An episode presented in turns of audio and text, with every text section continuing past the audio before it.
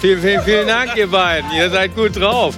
Ja, Herzlich willkommen, unsere CLW Family Online. Es ist so toll, euch alle begrüßen zu dürfen. Heute zu diesem großartigen Fest Pfingsten. Und ich möchte auch alle ganz herzlich begrüßen, die einfach äh, außerhalb äh, vom CLW dabei sind, aus dem deutschsprachigen Gebiet, aus den englischsprachigen Gebieten. Das ist so großartig. Herzlich willkommen und ich feiere ganz besonders die, die das allererste Mal eingeschaltet haben.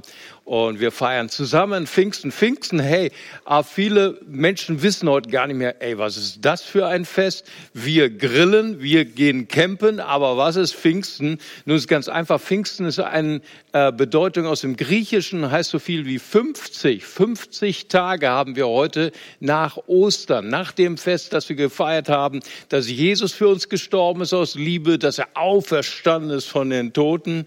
Und Pfingsten feiern die Christen, dass sie erfüllt worden sind mit dem Heiligen Geist, das Geschenk des Heiligen Geistes.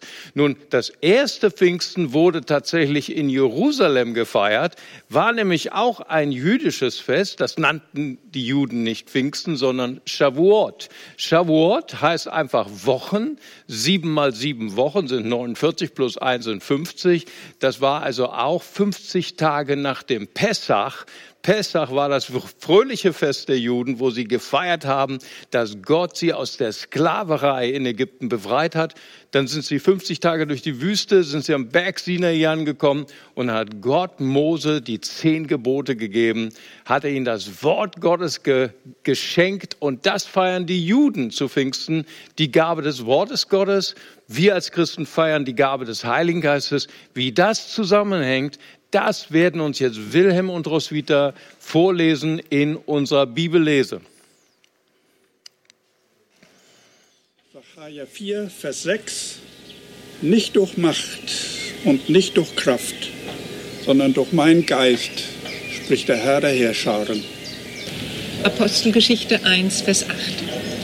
Aber ihr werdet Kraft empfangen, wenn der Heilige Geist auf euch gekommen ist und ihr werdet meine Zeugen sein, sowohl in Jerusalem als auch in ganz Judäa und Samaria und bis an das Ende der Erde.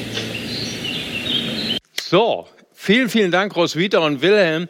Und das ist äh, genau das, was wir eben gesagt haben. Da gibt es eine ganz enge Verbindung in der Bibel zwischen der Gabe des Wortes Gottes und der Gabe des Heiligen Geistes. Hier ist diese, diese fantastische Rede von dem Propheten Zacharia zu äh, dem Bürgermeister von Jerusalem. Äh, nicht durch Macht, nicht durch Kraft, sondern durch meinen Geist, spricht der Herr, der Herrscher. Nun, was war der Zusammenhang? Zerubabel, das ist unbedingt ein Name, den du deinen Kindern geben solltest. Äh, Spaß. Zerubabel kommt aus, dem, äh, aus der babylonischen Sprache und heißt so viel wie in Babel geboren. Also heute würde man sagen, in Irak geboren. Zerubabel war ein Jude. Wie kam er nach Irak? Das war nämlich so, sie, das jüdische Volk war 70 Jahre lang im Exil. Am Irak, Im Irak haben sie gewohnt und dann war der große Tag gekommen, dass sie zurück durften in ihre Heimat, in Anführungszeichen Heimat. Das verstehen nur die Russlanddeutschen.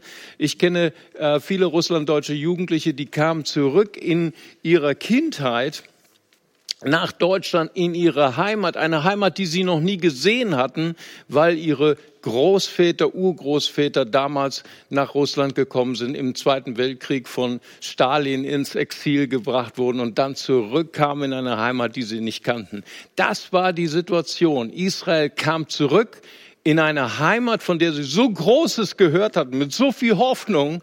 Und sie kamen und Jerusalem war alles andere als hoffnungsvoll. Es war zerstört, es war ein Schutthaufen. Das sah da aus wie Deutschland nach dem Zweiten Weltkrieg, alles in Trümmern. Und natürlich haben sie die Ärmel hochgekrempelt, so wie unsere Trümmerfrauen Frauen damals in 1945 haben versucht, alles aufzubauen. Aber sie waren umgeben von Feinden, von entmutigenden Situationen. Sie haben sie bedroht, sie haben versucht, den Bau zu verlangsamen oder zu stoppen. Und es war eine Situation, das waren Probleme, die waren größer als Zerubabels Kraft. Er war zwar Bürgermeister, aber er hatte keine Macht, irgendwas zu verändern. Das ist genau die Situation, in der wir heute leben in Corona. Es sind äh, ein, eine unglaublich destruktive Krankheit, die so viele Menschen schon das Leben gekostet hat in Deutschland. Denken wir allein an Europa, wie viele Tausende von Menschen sind gestorben durch diese negative Krankheit. Aber das ist nicht allein, was Corona gemacht hat. Corona hat Familien getrennt, Großväter, Großmütter konnten ihre Enkel über lange Zeit nicht sehen. Familien haben diesen Druck unter äh, der Quarantäne nicht ausgehalten. Ehen sind zerbrochen, Familien sind zerbrochen. Probleme, die größer sind als wir selbst. Viele Leute haben ihren Job verloren, haben ihren Betrieb äh, vor ihren Augen zerbrechen sehen von heute auf morgen. Probleme, die größer sind als unsere Kraft. Und jetzt kommt dieses Wort durch den Heiligen Geist, nicht durch Macht und nicht durch Kraft, sondern durch meinen Geist. Das ist das, was die Christen feiern zu Pfingsten. Die Gabe des Heiligen Geistes. Die Gabe, neue Worte, Worte, die man vorher nicht gelernt oder gekannt hat, zu sprechen. Worte, die uns von Gott gegeben sind, die wir aussprechen können über unsere Situation. Wir erleben auf einmal, dass Dinge möglich sind, die niemals möglich waren. Denken wir an die ersten Seiten der Bibel. Gottes Wort ist kreativ und schenkt neues Leben. Und wo der Geist und das Wort Gottes zusammenkommen, wow, da kommt etwas ganz, ganz Neues auf, den ersten, auf der ersten Seite der Bibel, im 1. Mose 1, Verse 2 und 3, lesen wir, und der Geist schwebte über der Finsternis, über den Tiefen des Wassers, über dem Chaos, und Gott sprach, es werde Licht und es wurde Licht. Das heißt, wenn Gottes Geist und Gottes Wort geschenkt wird, dann entsteht neues Leben. Dann entsteht eine ganz neue Hoffnung. Dann entsteht etwas Großartiges. Und das ist genau das, was Zerubabel erlebt. Er bekam Worte geschenkt, die größer waren als seine Probleme, die größer waren als die Hoffnungslosigkeit und die größer waren als er selbst. Wir alle kennen solche Worte. Viele, viele Deutsche kennen die Worte vom 18. April 1521. Martin Luther, der Reformator, steht vor dem Reichstag zu Worms. Und er hat keine Chance. Es ist schon beschlossen. Sein Tod ist beschlossen. Seine Verurteilung ist beschlossen. Er ist ein Mann der Reformation. In seinem Herzen glüht eine neue Hoffnung für Deutschland. Und er steht dort und er weiß, er ist schon zum Tode verurteilt. Die Probleme sind größer als er selbst, aber dann werden ihm Worte geschenkt, die wir heute fast alle Deutschen kenne, kennen. Hier stehe ich und ich kann nicht anders. Worte, die das Gesicht von Deutschland verändert haben. Seitdem haben alle Deutsche eine Sprache, nämlich die Sprache der Bibel von Martin Luther. Menschen wurden befreit von der Knechtschaft der katholischen Kirche und, und wissen auf einmal, Gott liebt mich persönlich und er braucht nicht den Umweg über eine Organisation.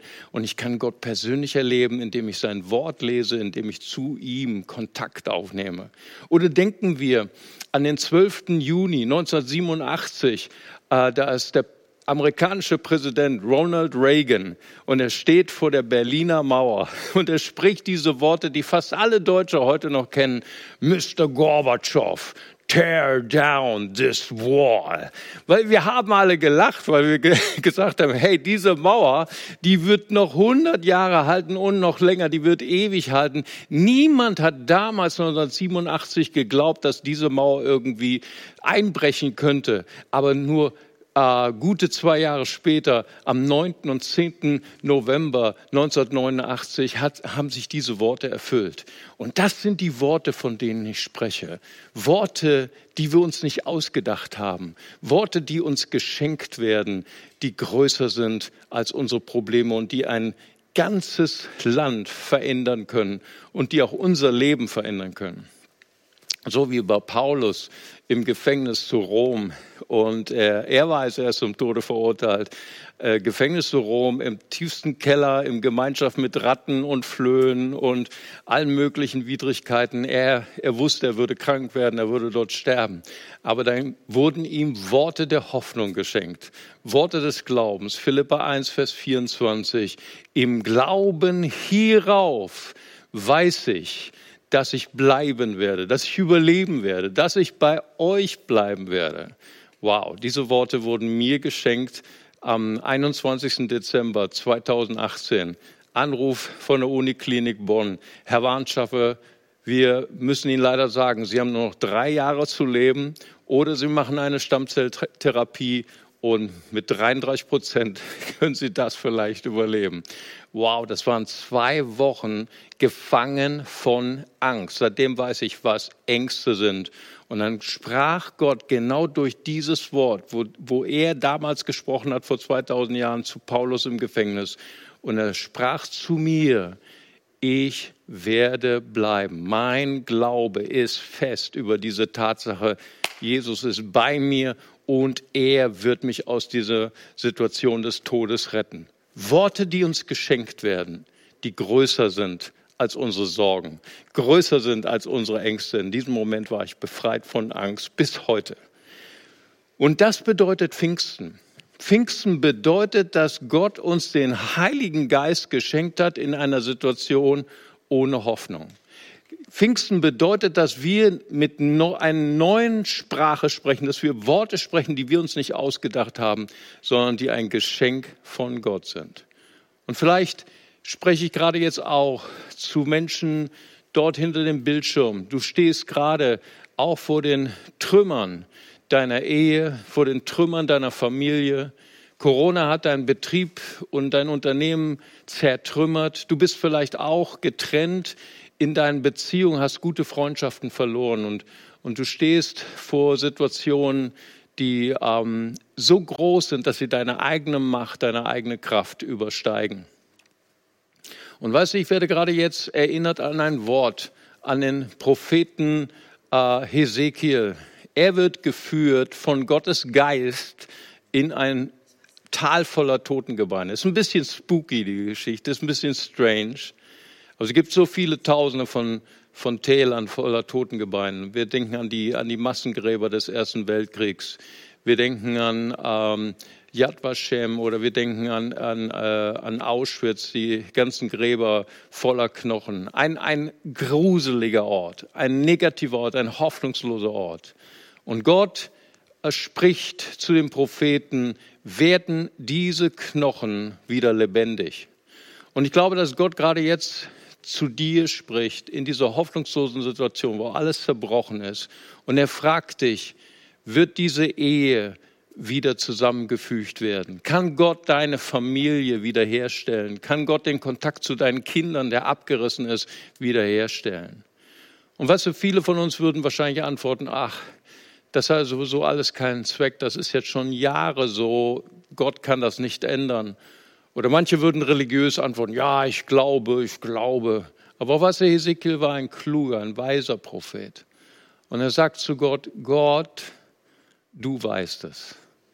Er sagt praktisch, er gibt Gott diese ganze, ganze Schwäche, die er hat. Er, er hat nicht diese Kraft zu glauben. Und dann spricht der Geist Gottes zu ihm, Weissage über diese toten Gebeine und sie wurden alle lebendig und standen vor ihm. Das ist eine sehr, sehr interessante und sehr fremde Geschichte für unsere Ohren. Aber ich sage dir, ich habe das persönlich erlebt in meiner Klinik. Denn mein, mein Knochen, also mein, mein äh, Knochenmark war total tot. Da wurde kein Blut mehr äh, produziert, kein Knochenmark mehr produziert. Und ich war in dieser Therapie. Und natürlich habe ich immer wieder gesagt, ich bin geheilt, ich bin geheilt.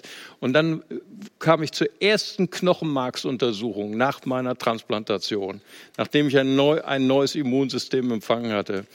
Und meine Frau war dabei, der, der ist fast übel geworden. Und dann haben sie meinen Knochen angebohrt und dann kam Blut und Knochenmark aus einem Knochen, der 13 Jahre lang tot war. Ich weiß aus eigenem Leben, Gott hat die Macht, tote Knochen wieder lebendig zu machen. Hier stehe ich als lebendiges Zeugnis vor dir. Und ich möchte über dich aussprechen, über deine hoffnungslose Situation, dass du heute dein persönliches Pfingsten erlebst, dass Gott seinen Heiligen Geist und dir eine ein neues Wort spricht, über dich äh, ausspricht, was du über deine Situation aussprechen kannst. Und das Zweite, Der Heilige Geist und Feuer und Sturm kam über die erste Gemeinde zu Pfingsten, so wie Jesus verheißen hatte in Apostelgeschichte 1, Vers 8. Und die Kraft wird über euch kommen, wenn der Heilige Geist auf euch kommen wird. Ihr werdet meine Zeugen sein. Und genau das geschah. Und sie sprachen in neuen Sprachen, die sie nicht gelernt hatten auf der Uni, und erzählten die großen Wunder und Taten Gottes. Das heißt, was der Heilige Geist tut, er schenkt uns nicht nur neue Worte, er schenkt uns auch neue Gebete. Gebete voller Hoffnung, Gebete voller Glauben. Was so manchmal vergeht uns Hören und Sehen, dann können wir noch nicht einmal beten. So heißt es in Römer 8, Vers 26. Der Heilige Geist hilft unserer Schwachheit auf, denn wir wissen nicht, was wir beten sollen, aber der Heilige Geist verwendet sich für uns in unaussprechlichen Seufzen. Was ich wurde 2014 wurde ich überfallen mit meiner Familie und ich wurde ähm, mit meinem Kopf gegen die Wand geschlagen, gegen den Boden geschlagen. Mein Gehirn war voller Blut. Und der Professor kam rein in mein Krankenzimmer und hat gesagt, Herr Warnschaffe, wir müssen leider dieses Blut rausholen aus Ihrem Gehirn. Wir müssen Ihre Knochen, Ihre Schädeldecke durchbohren. Hey, das war keine gute Botschaft. Das war auch keine gute Illusion, die ich dort hatte. Und ich muss schon sagen, ich war ein bisschen entmutigt. Nein, nein, natürlich war ich nicht nur ein bisschen entmutigt. Ich war fertig. Ich war fertig mit den Nerven. Und dann kam eine dieser fantastischen grünen Damen in unser Krankenzimmer. Es war kurz vor Weihnachten. Die gab uns allen so eine Weihnachtskarte mit einem schönen Spruch drauf. Und dann kam sie zu meiner Nachbarin und sie war dement, die konnte nicht mehr lesen. Und dann dieser Zettel hat ihr nichts genutzt, also hat sie von ihrem iPad hat sie ein Lied von Tessé abgespielt und da wurde dauernd gesungen immer wieder Christus ist bei mir ich fürchte mich nicht. Immer wieder, Christus ist bei mir, ich fürchte mich nicht. Und auf einmal fing ich mit an zu beten. Und auf einmal spürte ich, wie der Heilige Geist mir ein neues Gebet schenkte. Ein Gebet, was nicht fokussiert ist auf meine Ängste. Ein Gebet, was nicht fokussiert ist auf meine Nöte, sondern ein Gebet, was fokussiert ist auf Christus. Und ich glaube, Gott wird dir auch neue Gebete schenken, gerade jetzt zu Pfingsten, in deiner Situation, in deiner Hoffnungslosigkeit. Und das Dritte ist, der Heilige Geist, er führt jeden von uns. Jesus sagt in Johannes 16, Vers 13, wenn aber er, der Geist der Wahrheit gekommen ist, wird er euch in alle Wahrheit leiten. Ich finde es hochkompliziert in Corona-Zeit den Kurs zu halten, zu unterscheiden, was ist eigentlich Fake News, was ist die Wahrheit. So viele äh, Professoren, so viele äh, Virologen, die dies sagen, Politiker, die heute das sagen, morgen das sagen, weil Corona ist eine der widersprüchlichsten Zeiten, die es überhaupt gibt. Was gestern noch wahr ist, ist heute schon wieder nicht wahr. Ich finde es sehr, sehr schwierig, in dieser Zeit den Kurs zu halten, zu unterscheiden, was ist Lüge, zu unterscheiden, was ist Wahrheit. Viele Menschen in Deutschland sind verunsichert, weil selbst nicht nur Wissenschaftler, nicht nur Politiker, sondern sogar Wirtschaftswissenschaftler nicht wissen, was wird die Zukunft unseres Landes sein? Was wird die Zukunft unseres Lebens sein? Wann wird Corona vorbei sein? Wird es überhaupt vorbei sein? Wie werden wir dadurch navigieren? Wir alle brauchen Weisheit in unseren Entscheidungen, in unserer Familie, in unserer Firma, in unserem Beruf, in unserem Studium. Was soll ich jetzt, welchen Weg des Studiums soll ich einschlagen? Aber Pfingsten bedeutet, dass der Heilige Geist auf uns gekommen ist, um uns den Weg zu leiten. So ging es auch mit Paulus. Paulus in Apostelgeschichte 21. Er ist auf der Reise nach Jerusalem und er hält beim Haus des Philippus. Und ein, ein Prophet kommt zu ihm und nimmt den Gürtel des Paulus und bindet sich die Hände und Füße und sagt, wem dieser Gürtel gehört, der wird von den Juden gebunden werden und an die Nation überliefert werden. Und seine Jünger applaudieren und sagen, super, ist das nicht toll, dass wir Propheten haben? Das ist das Zeichen, das Reden Gottes, du sollst diese Reise abbrechen. Wir, fahr, wir fahren nicht nach Jerusalem, wir bleiben in Sicherheit. Aber Paulus, weil er den Heiligen Geist nicht nur einmal erlebt hat, Ja, so, so eine Art Pfingstereignis einmal und dann jahrelang nicht mehr, sondern Paulus, und er schreibt das auch an die Christen, werdet ständig erfüllt mit dem Heiligen Geist. Und das ist Pfingsten. Pfingsten ist nicht nur ein einmaliges Fest. Pfingsten ist ein Tor, dass wir ständig erfüllt sind mit dem Heiligen Geist und dass wir einen Heiligen Geist als unseren Wegbegleiter haben, der uns führt in aller Wahrheit. Das ist das, was Jesus sagt in Johannes 16. Und er sagt, ich weiß das schon längst dass ich in Gefangenschaft komme, dass ich in Trouble komme, dass ich, dass ich sogar bis nach Rom transportiert werde. Aber Gott wird das alles zum Besten wenden, denn ich weiß, ich will das Evangelium in Rom verkündigen. Schau mal, und, und das ist der Schlüssel auch in der heutigen Zeit, wo so wenig Leute wissen, was ist Wahrheit, was ist Fälschung. Wir brauchen diesen Geist der Wahrheit. Wir brauchen dieses Pfingsten, dass wir den Heiligen Geist nicht nur als Erlebnis haben, einmal im Jahr, sondern dass wir den Heiligen Geist als Freund haben. Und wie leitet uns der Heilige Geist im Alltag? Römer 8, Vers 13 und 14. Wenn ihr aber nun die Werke des Fleisches tötet, werdet ihr leben. Und jeder, der geleitet wird durch den Heiligen Geist, wird Sohn Gottes genannt. Und das ist das, was die Lieblingsaufgabe ist des Heiligen Geistes, uns zu befreien, damit wir leben, damit wir ein überfließendes Leben haben in, in Erfüllung, in Bedeutsamkeit, in einem richtigen Glück, dass wir das tun können, wozu Gott uns berufen hat. Und was wie das geschieht? Der Heilige Geist, er macht uns frei von destruktiven, von negativen Dingen. Vielleicht sind Menschen, die heute zuschauen, gebunden in ihren Gedanken, in Pornografie, in Gewalt, in Hass, in, äh, in, in ähm, Verhaltensweisen, die einfach destruktiv sind. Aber der Heilige Geist, er macht uns frei. Das ist seine Aufgabe. Und dann verwandelt er uns in das Ebenbild von Jesus. Und weißt du, wenn wir Jesus immer ähnlicher werden, durch die Kraft des Heiligen Geistes, durch die Worte, die er uns schenkt, durch den Geist, der uns schenkt, dann werden wir immer weisere und immer bessere Entscheidungen treffen in unserem Leben, in unserem Studium, in unserer Arbeit, in unserer Familie. Und dazu möchte ich dich heute ganz, ganz herzlich einladen. Wenn du sagst, ich möchte das auch haben. Ich möchte Worte empfangen, die größer sind als ich selbst, Worte, die größer sind als meine Probleme ich möchte diese neuen Gebete empfangen, Gebet, die nicht geprägt, Gebete, die nicht geprägt sind von Sorgen, sondern Gebete, die sind geprägt von Glauben, von der Perspektive Gottes. Wenn du sagst, ich, ich möchte geleitet werden durch den Heiligen Geist, dann möchte ich dich heute einladen, zu Jesus zu kommen. Weißt du, Jesus hat ein Leben für uns geplant. Warum? Weil er sein Leben gelassen hat aus Liebe für dich. Das ist die Botschaft des Kreuzes. Und das Kreuz ist die Tür in dieses neue Leben voller Freiheit und Freude.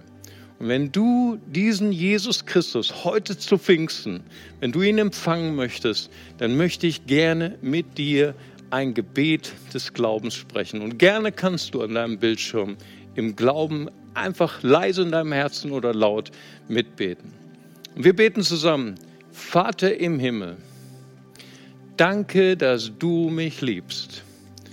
Danke, dass du dich für mich entschieden hast. Herr Jesus Christus, du bist für mich gestorben und auferstanden. Vergib mir meine Schuld. Ich wähle dich jetzt als meinen Retter und Herrn. Dir will ich folgen. Amen. Vater, und ich danke dir für jeden, der gerade dieses Gebet mit mir gesprochen hat, dass du sie jetzt erfüllst mit diesem Glück, mit dieser Vergebung, mit dieser Befreiung und dass du sie gerade jetzt auch erfüllst mit dem Geist der Wahrheit.